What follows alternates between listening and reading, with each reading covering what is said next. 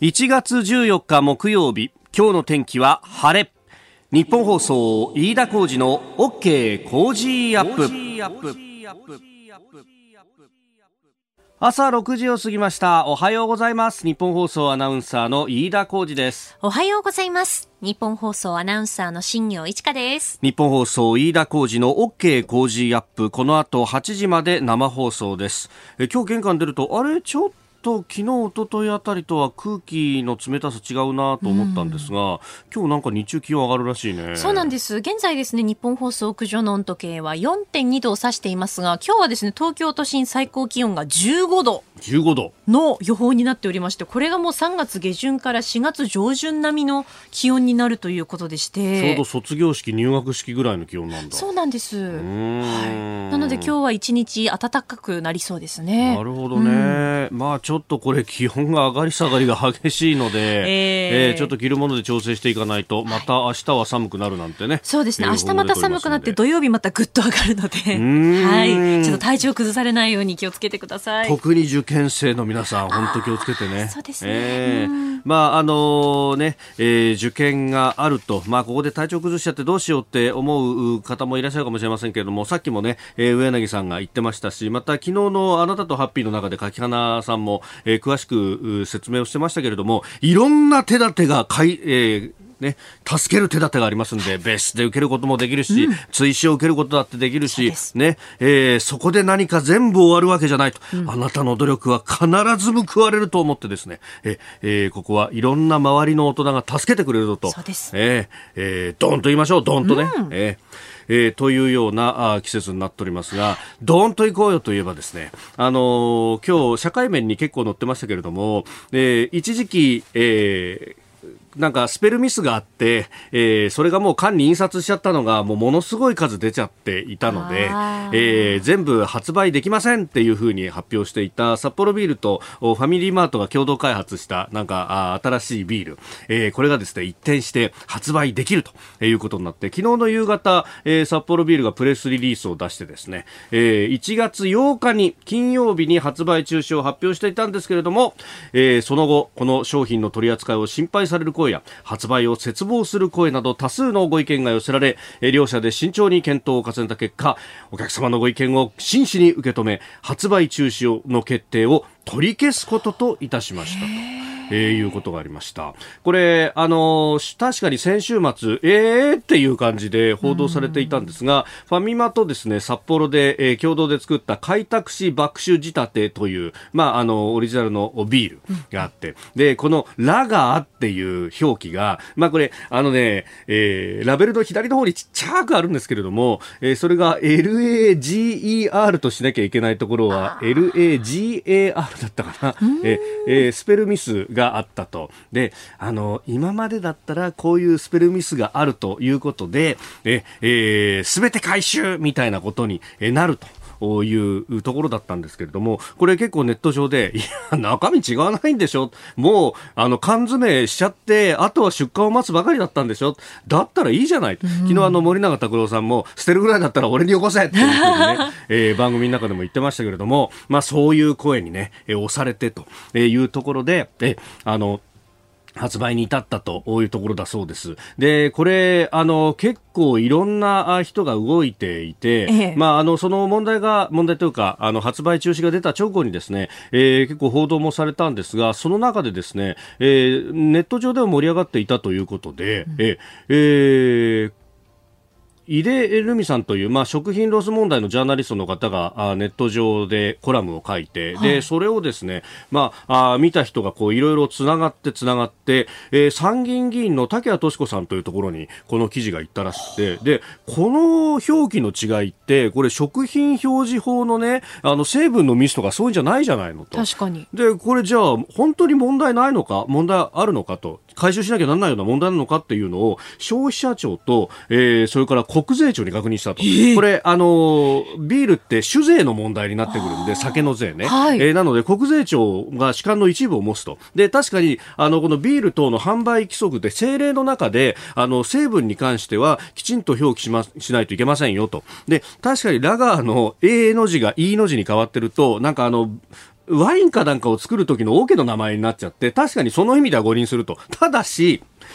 ラガーのスペル誰が正確に知ってんだよと。で、それをこう違ったから買わないってやつがどれだけ日本人にいるんだということを考えると、はい、これ問題ないんじゃないの？ということで、えー、お上に確認したところですね。で、それを武田さんが、えー、昨日、おとといですね、えー、ブログに書いたということで、えー消費者庁が所管する食品表示法、えー、お酒の場合国税庁が所管する酒税の保全及び種類組種類業組合等に関する法律。両方に照らし合わせたところ今回の件は問題ないと返答していますと。食品表示法上の表記はビールっていうふうになっていればいいと。確かに缶の一番下のところにビールだったらビールで、あの、第3のビールの場合は、リキュール類とか書いてあるじゃないですか。はい、だあれがちゃんとしてれば、これは食品表示法違反ではないと。で、えー、確かにこのスペルの間違いに関して、えー、一部の消費者から食品表示法違反だというような声が上がっているかもしれませんけれども、その指摘は誤解によるものだと。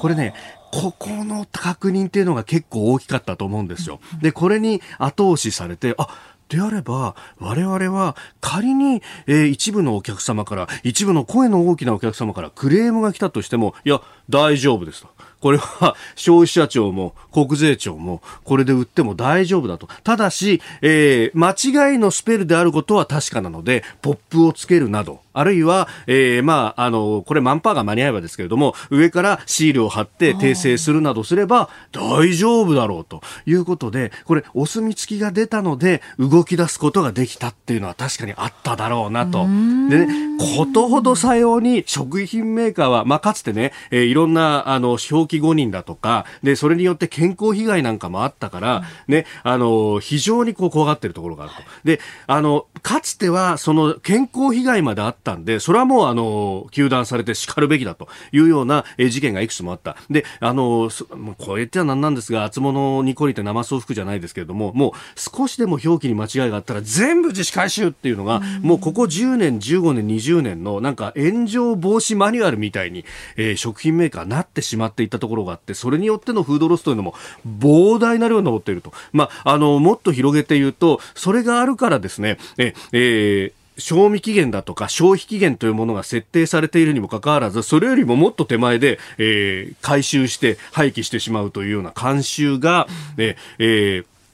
食品メーカーのみならず、えー、小売店も含めて、えー、行われているということがあったんですが、ようやくですね、世の中の流れがこれ変わってきたなと、その意味では、目くじら立てずに行こうよっていうですね、えー、少しいい流れになってきてるなという意味でも、感じておると。まあ、ただ、やっぱり、えー、一方で親方日の丸っていうのはここにもあるんだなということも、大如一に感じるニュースでありました。あなたの声を届けますリスナーズオピニオン。この OK 工事アップはリスナーのあなた、コメンテーター、私、田新業アナウンサー、番組スタッフ、みんなで作り上げるニュース番組です。ぜひご意見をお寄せください。今朝のコメンテーターは、明治大学准教授で経済学者、飯田康之さんです。えー、取り上げるニュースまずは政府11の国と地域のビジネス往来を全面停止へというニュース。それから緊急事態宣言昨日、えー、7府県に追加発出されました。アメリカのトランプ大統領の弾劾訴追について、えー、さらに北朝鮮えー、党大会がね、えー、昨日終わったということであります。えー、それから、あの、新型コロナによる解雇が8万人以上に上っていると厚生労働省が発表したと、えー、足元の経済今後というところも聞いていきましょう。今週はご意見をいただいた方の中から毎日抽選で3人の方に番組オリジナルのマスキングテープをプレゼントしています。ポッドキャストや YouTube でお聞きのあなたにもプレゼントが当たるチャンスです。番組ホームページのプレゼント応募フォームから住所やお名前、電電話番号を登録してご応募ください。ここが気になるのコーナーです。えー、スタジオ長官各紙が入ってまいりました。えー、昨日ですね、えー、総理が、まあ、あ本部会合を行い、そしてその後会見を行いまして、えー、緊急事態宣言を11の都府県に拡大するんだと、えー、7府県に対して追加で、えー、出すということが発表されました。まあ、それについて一面を取っているというところがですね、えー、もう産経を除くすべてと、一般紙、各紙が、え、一面となっています。で、あの、見出しとしてはこの7府県追加であったり、11都府県にというところを取ってるんですが、で、あの、サブの見出しで大体各紙つけているのがビジネス入国の一時停止と。いうところも出てきております。あの、これは本当前々からですね、こう言われていた、特にあの、イギリスや南アフリカ等々でこう変異種と呼ばれる、まあ、感染力の強い、え新たな、あウイルス株が、見つかったあたりからですね、いや、これ外から入れたらと中に入ってきちゃって大変なことになるぞと、いう話があって、まあ、非常に、これが取り沙汰されてきたわけであります。まあ、自民党の外交部会だったりとか、あるいは、えー、日本の国益と尊厳を守る会、えー、ここもですね、昨日、おとといですかね、えー、提言書を官邸に対して、まあ、出したりをしてですね、えー、案にように水面下でも様々こう働きかけがあってようやくこれが動いたということが様々伝えられております。でまあこれでね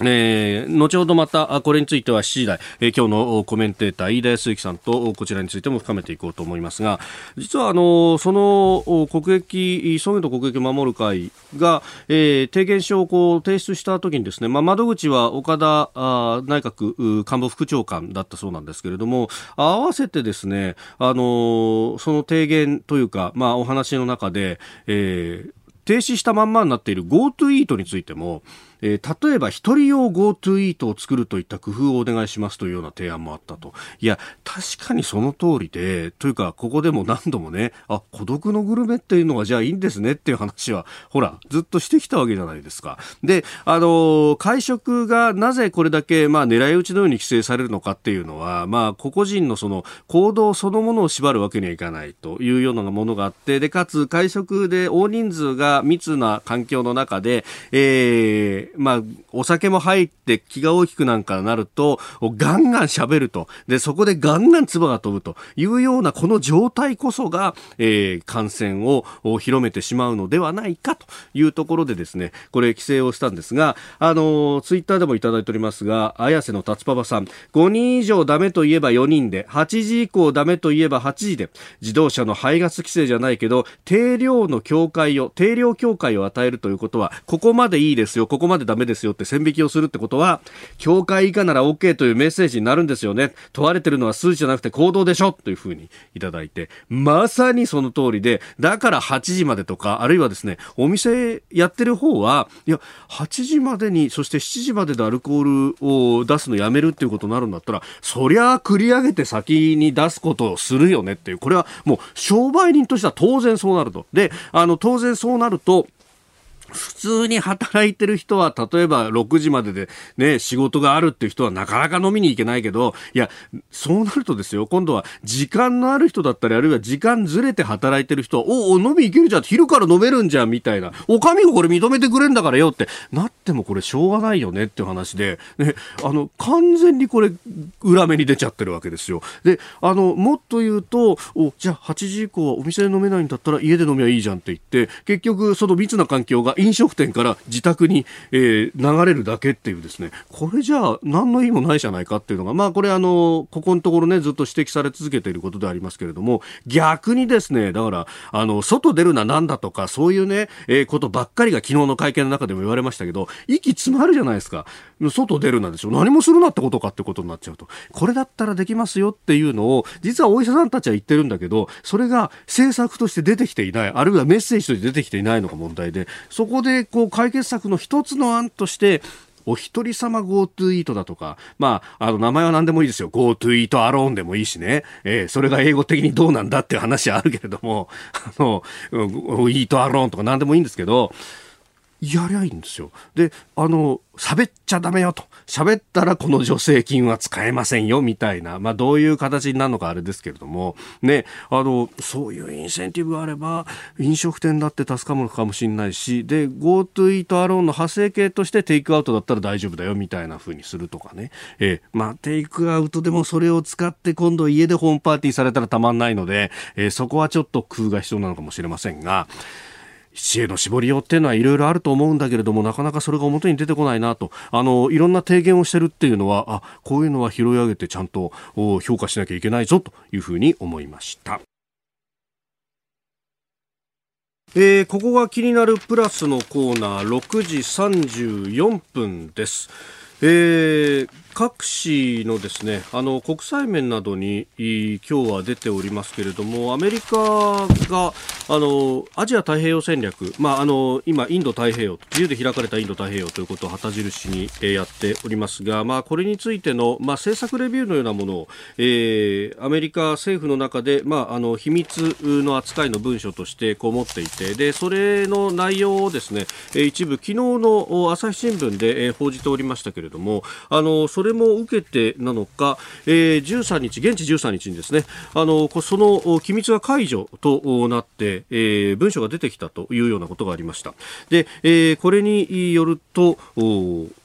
台湾を防衛対象と明記していたとそして中国の台頭を強く警戒する文書であったと、えー、文書のタイトルはインド太平洋におけるアメリカの戦略的枠組みというタイトル、えー、2018年2月にトランプ政権が承認し公表に先立って、えー、機密解除されたというものであります、えー、当時の安全保障担当の大統領補佐官だったマクマスター氏の署名があるというもので、えー、ありまして、まあ、政策のレビューとそしてまあ今後というところが書かれていると。であのー、まあ日本には非常に直接的にこれはあの影響があるもので、えー、第一列島線と呼ばれるあの沖縄の辺り南西諸島から始まって台湾、フィリピンを通ってちょうど南シナ海の、えー、外周をこう通っていくというラインの線。あの中国はこの第一列島線の中に、えー、他国の軍隊、まあ、特にアメリカ軍を入れないという、えー、接近拒否戦略というものをこうずっと掲げてきているというか実行に移しているとされております。で、えー、これについて第一列島線の中であってってもアメリカ軍は優位を示さなければならないんだというふうに、え、そしてあの中国の接近阻止領域拒否という、え、このゾーンの外へ追い出そうとする戦略に対して、えー、対策を講じる必要があるということが明記されていたと。まあこれ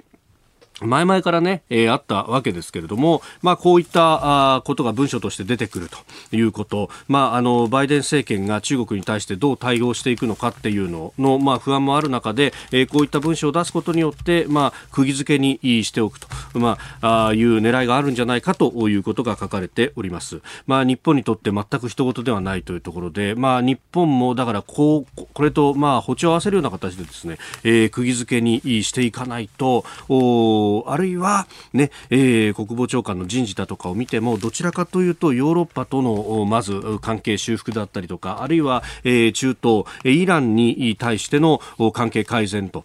いうものイラン核合意にもう一度復帰するんじゃないかなんてことも言われてますけれども、まあ、その辺がですね、えー、焦点となってくると一時的に東アジアに対しての興味関心だとかが薄れてきてしまうとそれは何を意味するか、えー、中国がより動きやすくなると。ということになっております。まあ、あの、この国際面、他の記事を見ますと、例えば、えー、王毅外相が、えー、発展途上国各国を回ってワクチン外交を繰り広げているであるとか、ね、えー、そういうことが出てきておりますが、あのー日本にとっては自由で開かれたインド太平洋という旗をそのまま下ろさずに掲げ続けそして、えー、台湾であるとかあるいはオーストラリアインドというところときちんと手を結んで支えていくということ、まあ、あの格好激化で切り崩しっていうのを当然やってきますんでここは連帯が試されるというまさに日本にとって正念場だというニュースでありました。さあ、次第はコメンテーターの方々とニュースを掘り下げてまいります。今朝のコメンテーターは、明治大学准教授で経済学者、飯田康之さんです。明けましておめでとうございます。そう、明けましておめでとうございます。遅ればせながらですけれども。全然ですね、あの、あ、ね、正月あ、そういえば会わなかったんだっけっていう感じで、なんといっても12月31日、大晦日にですね、はい、あそうですよね、えー、この番組に出演していただいたんで、ほとんど新年にあったと同じような感じであるんですが。いやいや、えー、この正月もね、はい、えー、まあ、緊急事態宣言、えー、動いたことによって、えー、まあ、一気にその、えー、コロナムードといいますか自粛ムードが強まっていますけれども、やはりですねこの4月から5月の状況を見ていると、はい、今回の緊急事態宣言かなり大きなダメージになるんじゃないのかなと。あまあ、結構ね経済的なダメージについても試算がいろいろ出てますけれども、かなりね、何兆円という、こう、不意になる、ね、そうですね。あとは何よりも、まあ、年が明けたら落ち着くだろうという予想で、はい借り入れ等で、えー、営業継続していた会社、お店等がですね、ちょっといよいよ、おこれはもしかしたら4月、5月、えーはい、今年のですよ、うん、えー、まで長引くとなると、いよいよ耐えられない、えー、といった対応、おちょっと出てきているみたいですね。ああ、じゃあ、倒産ではなく廃業だと廃業で、またあのある程度資金力があるチェーン店は予備的に早め早めの閉店を進めているあ確かに張り紙がね出てるよというようなことが結構出てきてますからね、えー、こういったところも話していければなと思います、はい、今日もよろしくお願いいたします。よろしくお願いします。ここでポッドキャスト YouTube でお聞きのあなたにお知らせです。ニッポン放送飯田浩司の OK Cozy up。週末増刊号を毎週土曜日の午後に配信しています。1週間のニュースの振り返りそしてこれからのニュースの予定毎週更新していますこの増刊号でメッセージを紹介させていただいた方には番組オリジナルのマスキングテープをプレゼントしています。ぜひご参加ください。あなたと一緒に作る朝のニュース番組飯田浩二の OK コージーアップ。海外でお聞きのあなたそして関東以外の地域でお聞きのあなたからの参加もお待ちしています。では最初のニュースこちらです。政府11の国と地域とのビジネス往来全面停止へ。政府は中国、韓国、タイなど11の国と地域の間で例外的に認めているビジネス目的の往来を今日にも一時停止する方針を固めました。これにより全世界からの外国人の新規入国を原則認めないことになります。まあ、今までは入国認めるどころか検査も免除みたいな感じにね。うん、まあ、あの、この特例措置自体があ必要なものだったのかっていうのは議論あるべきですし、うんうんはい、さらにですね、一時期この、まあ、入国への規制を緩める大きな根拠が、えー、特にこの11の国、地域、まあ、中国、韓国、タイなどが、はい、日本に比べて、えー、いわゆる患者、新規の陽性判明者の数がそれほど多くないというところ、うんだったわけなんですけれども、はい、いわゆる一国全体の平均値と、こういう比較的国境またいで、えー、移動が多い人の値というのはやっぱり分けて考えなければならないというのが一つ。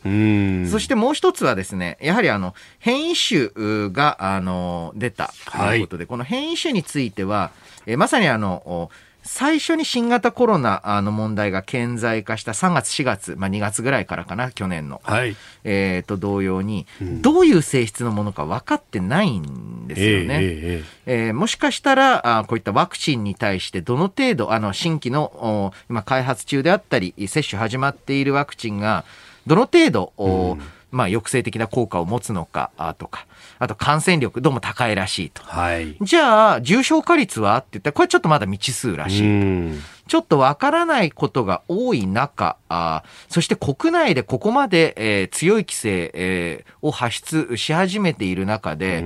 海外への渡航、または来国、来訪、来日だけは、はい、例外として認めるという、この措置自体がですね、うん。ちょっと立て付けとして非常に不思議な構造を持ってますよね。はい、で、これなんかは、あなぜ、えー、緊急事態宣言下でも継続していたのかという方が、ちょっと僕、私は自身はね、うんうんうん、えー、疑問が残るんですけれども。まあ実際、緊急事態宣言が出るときに、これでビジネス往来も含めて入国止めるっていうのが、一時期報道はされたんですけど、うん、総理自身がそれを否定しましたもんね。はい。え、そしてですね、ここで改めて思うのは、うん、じゃあ、緊急事態宣言って何なんですかと、うん、いう問題で、はい、あの、何かですね、この緊急事態宣言というのを出すと、はい、新たにできるようになることが増えたり、特別な措置というのが取られる。ってわけでもどうもないんですよね。法律上、そういう機能ないですよね、ほぼ。ないんですよ。まあ、一部、本当に一部、なんか、医療機関を作る、ね、確保とか、うん、あの、土地の収容とかっていうのはありますけど。うん、まあ、あの、正直、まあ、あの、4月5月、昨年の4月5月の段階ですと、衛生材料を、はい、まあ、典型的にアルコールとマスクの確保等の機能はあるんですよ、緊急事態宣言。はい。実際使ったかどうかは定かではありませんけれどもね、その機能ね、うん。でも今ってそれ不足してましたっけ？っていう。本当に、ドラッグストアに行けば、まああるぞ、ね、あとあのね、えー、なんか飲食店の前で軒先で売ってたりしますから。しますね。一箱いくらでね。そうそうそうえー、そういう状況で、えー、この緊急事態宣言の発出自体がですね、えー、何をしようと思ったのか、うん、というのがわからないんですね。で、そういった中で、えー、今、徐々に徐々にその緊急事態宣言の範囲、対象自体も拡大しつつあると。はい、何かその緊急事態宣言って魔法の杖とかじゃないですよと。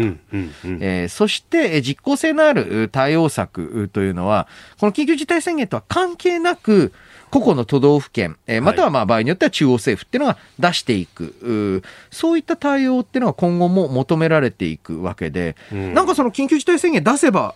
なんとかなるみたいなあ感覚というのがどこから来たのか私自身は謎なんですよね。何かこうクリアカットな答えを求める一部世論みたいなものそうですね。なんですかね、これ。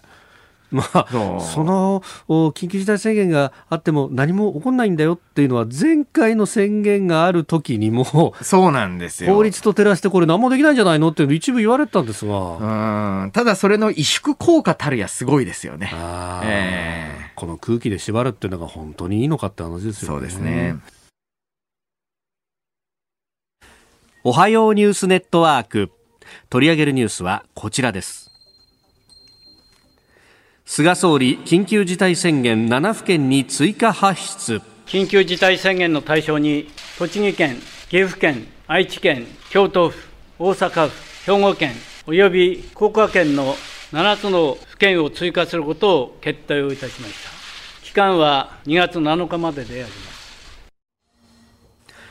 えー、お聞きいただきましたのは昨日総理官邸で行われた新型コロナウイルス感染症対策本部その会合で、えー、緊急事態宣言が発出されその発表する菅総理の会見の模様であります。えー、緊急事態宣言の対象地域に大阪、愛知、福岡など合わせて7つの府県が追加されこれまでに11都府県と、えー、拡大をしております。さああなんかこれ要請してなかった福岡も入っているとかね、はいはい、いろんな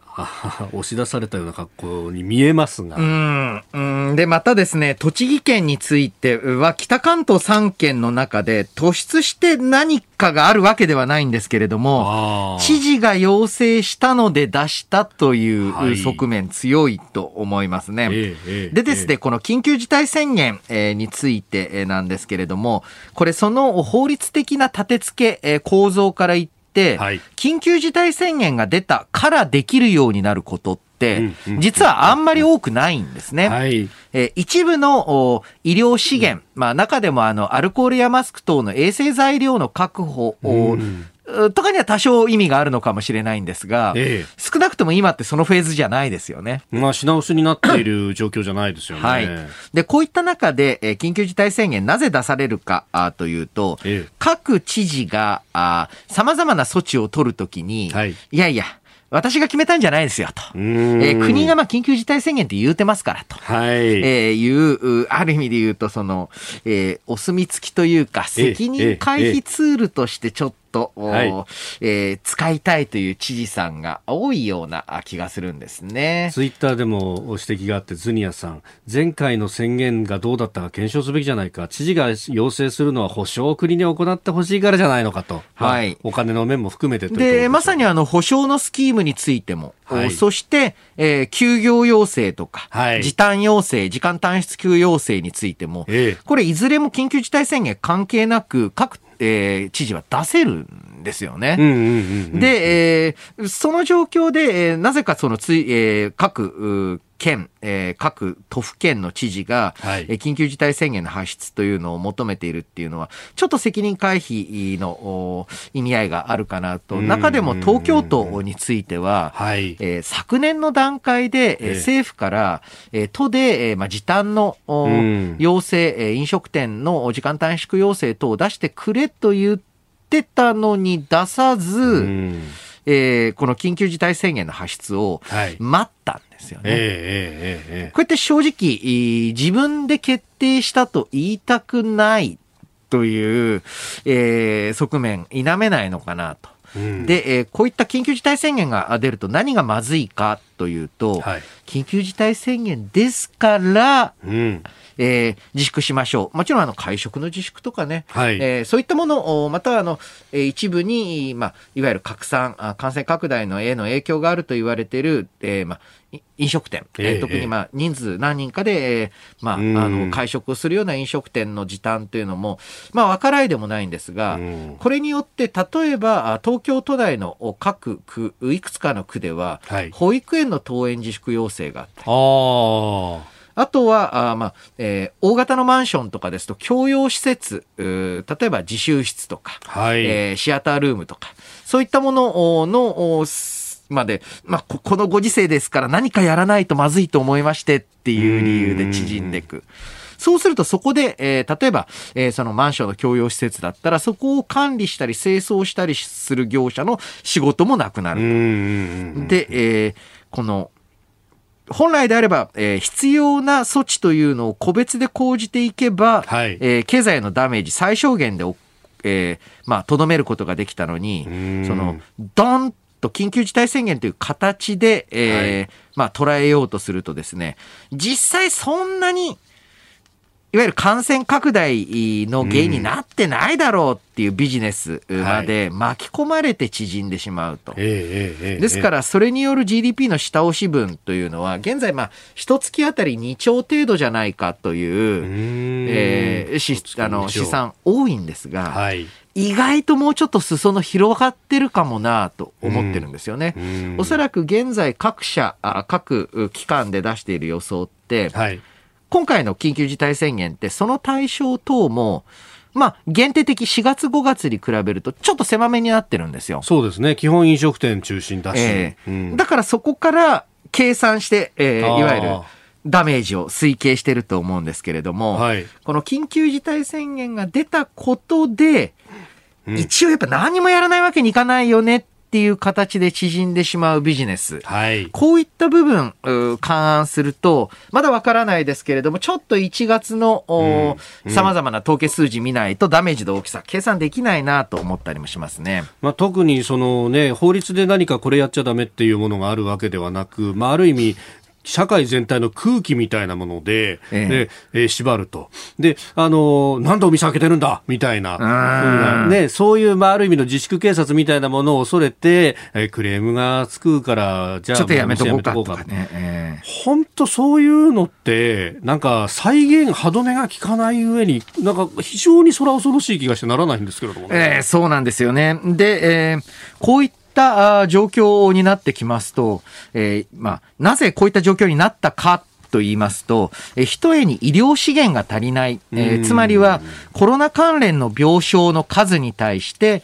患者さんが多すぎるというところが問題になるんですけれども、うん。これなんでこういうことになってるかっていうと、えーコロナ関連の病床確保に対するはい。補助金、保証金がやはり少ないって感じている医療機関多いんですね。はい。日本って、えー いわゆる私立の、えーはい医療機関が、えーまあ、い病院の体制を占める国です。8割だぐらいに言われてますよね。そういった中ですと、そういった私立病院が、じゃあこの保障スキームならばコロナ病床を作れるよ、おーという状況。またはそのために必要な、まあ、あの、スタッフっていうのを追加で雇用したいよっていう状況にしていかないと増えっこないんですよね。ねで、現時点でコロナ病床を用意して、えーくださっているう医療機関。まあ、一つはもちろんあの、公立なので、ええ知事や、えー首長が言うともうしょうがないっていうところもあるでしょうし、あとはあの、自分たちがその地域のお中枢病院、基幹病院であるっていう、はい。まあ、その、責任感責任感で、えー設けてくれてるわけですね、ある意味。それをむしろですね、えー緩和していくためには、もちろん、うん、まあ、ベッドの確保に対してお金を出すうのも当然ですが、と同時に院内感染が出たとき、これ出るときは出るんですよ。うんどんな、まあ、気をつけるに越したことはないですけれども、その院内感染が出て他の診療科あの受付、受け入れを止めなければならなくなったときにも、こういう保障がありますよ。うーん。で、えーそういった保証のスキームを、おこれはもう、後知恵ではありますけれども、はい。おやはり秋の段階で作っておく必要があった、これを怠った、うん。まあ、各県もそうですし、はい。最終的にはやはりこの政府です。えー政府があそういった、まあ、えー医療資源の、確保のためのしっかりとした保障のシステムっていうのを作ってこなかったツケがあ来ている。うんで、今からでも実は 遅くないところはありまして、もう少し一歩踏み込んで病床確保をしていく必要がある。そしてもう一つはですね、現在、そうやって病床確保を急いだことによって、転院してください。つまり病院移ってくださいっていう、えーシチュエーションになることが徐々に出てきています。ええええこれ自体は、まあ、あの、致し方がないことなんですけれども、はい例えばそれによって、特にあの、えー産婦人科、えーつまりあの、週産ですね。はい。週産と言いますか、一般的なその子供を産む、はい。えー妊婦の方、ええええその方への追加の費用、はい。おというのがかかる可能性があると。うんうんつまり、あの、病院によって、えー結構その、まあ値段の出設定ね。産の値段の設定違うので、ではそういう時にですね、えしっかり保証する定員によっては生じた追加のコストっていうのは、ちゃんと財政的に保証していきますよっていう、えー仕組みがないとですね、はい。なかなかその各医療機関も、今いる人にちょっと移っていただけませんかって言いにくい。うこういったハードルっていうのを、お一つ一つ一つ超えていく。はいで、そしてこの医療保険関係については、それだけの権能を知事が持ってるんですよね。うんで、えーこういった状況ですから、あーやはり医療資源、病床数の確保に対してはい、金銭的にも、うんまた、えーまあ、知事等、または政令市等の首長ですと、えーしっかりとその保険措置を、あの、保険のお権能っていうのを使って、うん病床確保を進めていく必要あるんじゃないんですかね。うん何かこの緊急事態宣言を国に要請すれば一安心ってわけでもないと。うん。おはようニュースネットワークでした。続いて、教えてニュースキーワードです。二度目の弾劾訴追。アメリカ議会の下院本会議は13日、トランプ大統領を支持者による議会襲撃をさせた反乱扇動の責任で問い罷免を求める弾劾訴追の決議案の採決を行いました。えー日本時間の先ほどこの審議の採決でか賛成が過半数を超えまして、えートランプ大統領はアメリカ史上初めて2回にわたって弾劾訴追された大統領となりました。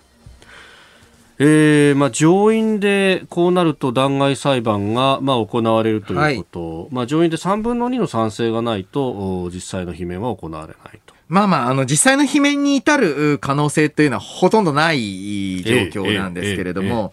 これ非常につまらないことに政治資源を使ってるなというのがあ正直なところです。ええ。ーなぜかというと、はい。これ、トランプ大統領、20日、20日が、任期であります。そうですよね、ええあと1週間。その1週間のために、いいこれだけの政治資源を使っている状況なんですかね、アメリカって。っていうのが正直な感想なんですよね。はいえーコロナの感染、えーで1日あたりの死者も最多を更新している。またあの国内でも様々なあー、まあ、あの問題というのが噴出している中で、これなんですかと。んえー非常に、いまあ、まさにあのペンス副大統領があ言う通り、ええこれ、えーまあ、下院で、えーまあ、可決、通過した時点でひどい前例作ってると思いますけれども、はい。これでずっと上院でまでずっとこの議論をするっていうのはまさにえー非常に良くない前例になるんじゃないかなと。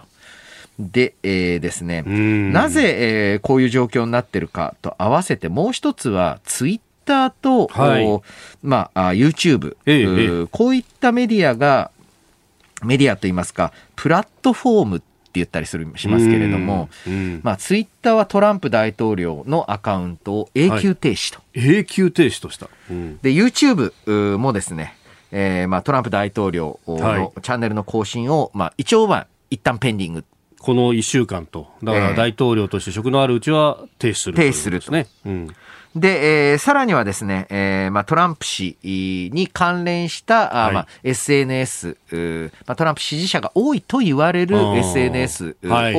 えー、例えば、まあ、Google であったり、えー、Apple というのが、はい、えー、まあ、新規の、まあ、ダウンロードできないようにすると。うんうん、パワーラーというやつですね。えーうんこういった状況を見ていると、少しですね、その、えー、大きな懸念があると。はい。えー、ツイッター、えー、そして YouTube、うん、そしてまあ、あ Google も Amazon も、一個のただの普通の民間企業なわけです。うんうん、その民間企業が、あ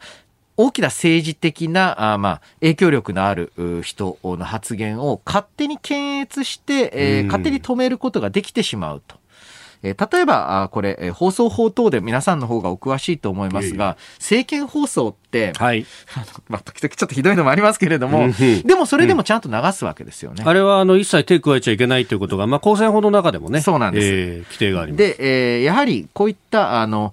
まあ、SNS も、今やもう、まあ、なんだったらその、テレビ、ラジオ等の旧来のメディア以上に、まあ、情報の拡散能力だったり、伝達の使命を帯びている中で、こんなに勝手にやっていいんだと。はい。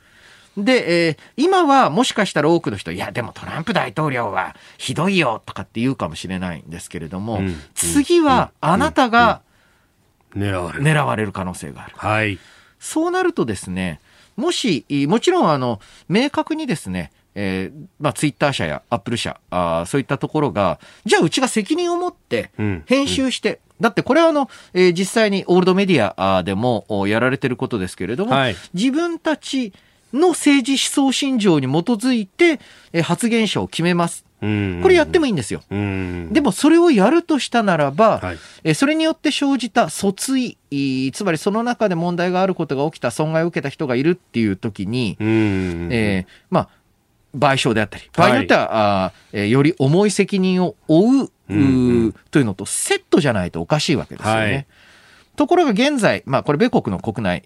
の法律ではありますけれども、こういったプラットフォーム事業者は、その中で行われている発言や、えー、その編集、はい、まあ検閲ですよね、事実上。それに対して、えー、追及されないんですね。面積の特権がある。はい、こういった状況で、編集を加えたり、えー、または特定のものを目立たせよう、政治的な意図のあるものを目立たせようという活動をしても、責任を問われないという状況の中で、えーまあ、自分たちが応援している、例えば政治家をどんどん出して、はい、表に出していく。で、えー、嫌いな人はバンしていく、あのつまりあの発信させないようにしていく。これ、極めて恐ろしい状況ですよね。だからこそ、アメリカ国内よりもヨーロッパで、はい、えー、そうですね、当然あの、トランプ大統領と、到底親和性が高くない、あの、まあ、ドイツ、フランス等での政治家が、これはまずいってちゃんと声を上げ始めている。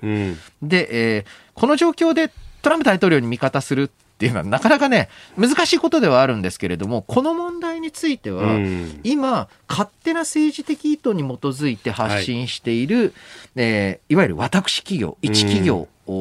というのの権利をどこまで守って、はい。えー、いくのか。かなり厳しいです。私自身はですね、えー、むしろ責任を追及される、うんことと引き換えに、はい、えー、まあ、うちはこういう方針でやってますからと、えー、えー、いう形で。ね、そうそうそう。うん、で、あの、で、それによって、えー、まあ、生じたことっていうのはもちろん。うちが責任を持って編集したん。ですから、うん、うちのせいでございますと。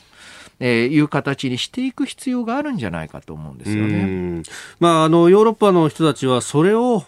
一企業があの個人的に決めるんじゃないと、うん、これはあの試験によって決めた法律が決めることであると。いう主張をしてますもんね。そうなんですね。うん、えー、ですから、えー、ちょっとですね、このアメリカ大統領関連の問題、えー、いわゆる、まあ、Q アノンって呼ばれたりしますけれども、いわゆる極端なトランプ大統領支持者の言動が正しいのか正しくないのかっていう問題から次のステージに移りつつあるように感じます。うん続いて、ここだけニューススクープアップです。この時間、最後のニュースをスクープ厚生労働省新型コロナによる解雇8万人以上と発表。厚生労働省は昨日新型コロナウイルス感染拡大に関連する解雇や雇い止めは8日時点で見込みも含めて8万836人に上ったと発表しました。都道府県別では東京都の1万9468人が最多となっております、はい、まあそうですね。ね。えー、やはり、例えばパート、アルバイト等の割合が高い飲食サービス業では、はい、やはり、切るならば、あまあ、バイトからですし、はい、そもそもですね、えー、かなり雇用吸収力のあるチェーン系の居酒屋であったり、はい、まあ、えー、様々なあまあレストランであったり、そういったところかなり、うん多く占めていますので、店閉めるので、はい、え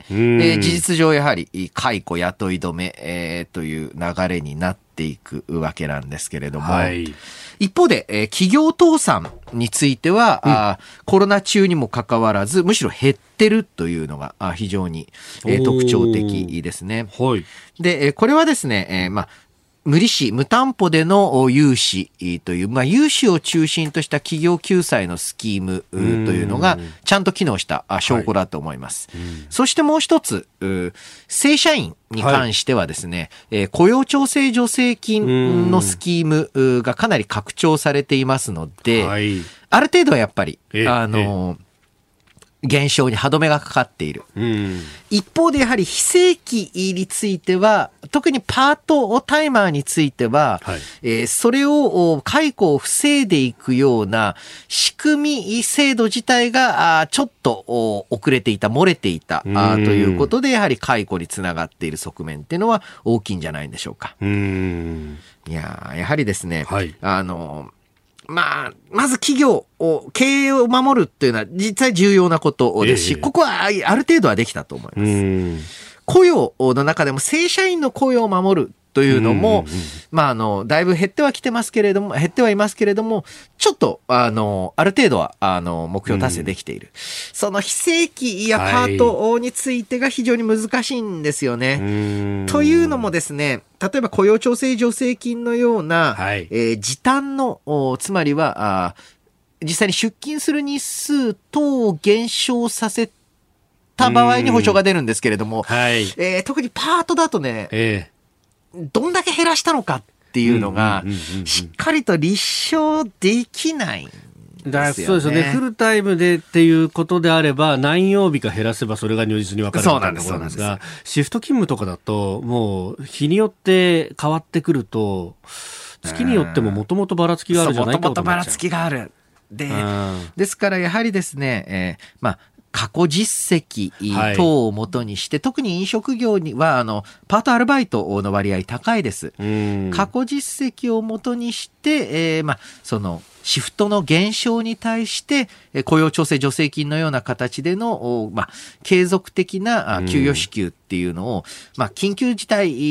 緊急事態っていうとこの緊急事態宣言になっちゃいますから、あの、この特別な事態ですので、はい、検討して拡大していく必要ってのはあると思うんですよね。まあ、今、あの、持続化給付金と家賃補助に関しては、明日があ期限というか締め切りになっていると、はい、あと、雇用調整助成金も、この後、第三次補正が成立すれば手当されると思いますけれども、2月いっぱいで確か予算が切れるというような記憶してるんですが、はい、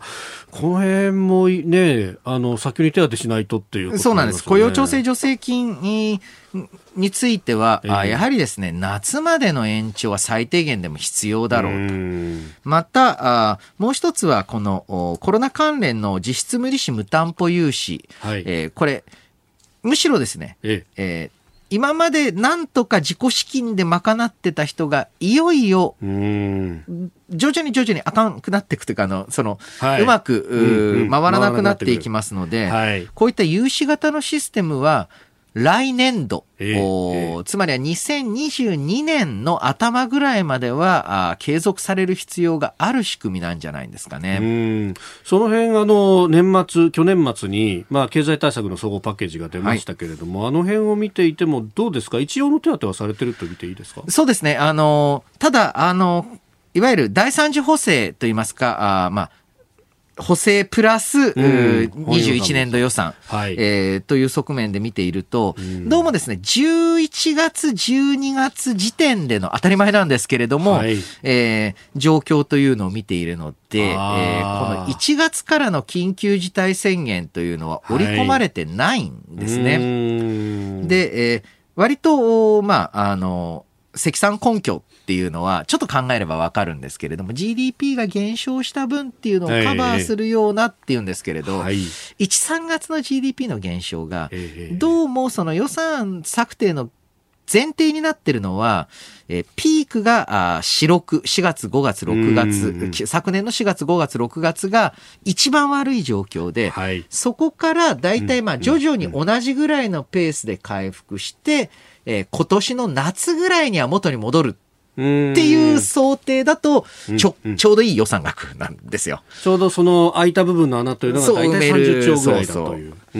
ところがこの 1, 1月を見ていると、はい、どうもそうじゃなく、ええ、もう一回へこみ、つまりあのずっとなだらかに回復じゃなくて、もう一回底をつけて、そこからまた回復に向かっていくということになるので、うん、えこれは必要に応じて追加の予算措置というのは、まあ、今年、はい、まあ、年度でいうと来年度も必要になってくると思いますね。うん、そうですよね。結局、そこの部分って、ね、あの先ほどもお話ありましたけれども、エコノミスト予測なんかだと、えー、1か月あたりで2兆円と、うん、そうすると最悪で6兆円の穴が開く可能性があるそうですね。そうすると30兆じゃいかなくて、えー、35、6兆、まあ40兆ぐらいの規模。そうするとこれ、下手すると第4次補正を10兆円規模で打たなきゃなんないかもしれないってことですか？そうですね。あの、まあ、えー、期間から考えると、うん、来年度の一次補正が、もう年度始まった途端に出るっていうイメージだと思います。確かに去年もそうでしたもんね。そうなんです、そうなんです。うん、まあ今年度ですが、えー、2020年度第一次補正ってゴールデンウィークの前後で、うん、えー、取り沙汰されましたもんね。あの、ちょっとね、あの、この1月から3月って、はい、えー、年、カレンダーイヤーと、はい、えー、年度がずれるので、非常に、えー、お聞き苦しいところあるかと思いますけれども、えー、えー、まあ、いわゆる今、財政上は3月までが2020年度。で、にえー、4月からが2021年度になります。で、えー、予算っていうのは年度で組みますので、はい、おそらく今からあ、まあ、この1月の状況というのを速報で、まあ、我々よりはあ全然あの、えー、官邸の方は早めに数字持ってると思いますから、はい、それを観察しながら、2021年度の最初の補正として発出される。まあ、そしてそれの検討というのも、実際まあ、始まりつつあるというふうに聞きますね。なるほど。ポッドキャスト YouTube でお聞きいただきまして本当にありがとうございました。あなたと一緒に作る朝のニュース番組飯田浩二の OK コージーアップ。東京有楽町のニッポン放送で月曜日から金曜日朝6時から8時まで生放送でお送りしています。生放送を聞き逃したあなた。ぜひラジコのタイムフリーサービスでニュース以外の医療スポーツエンタメなどの情報もぜひチェックしてみてください。さらにこの番組では公式ツイッターでも最新情報を配信中です。スタジオで撮影した写真などもアップしています。そしてもう一つ飯田浩二アナウンサーが「夕刊富士」で毎週火曜日に連載中。飯田浩二の「そこまで言うか」こちらもぜひチェックしてみてください。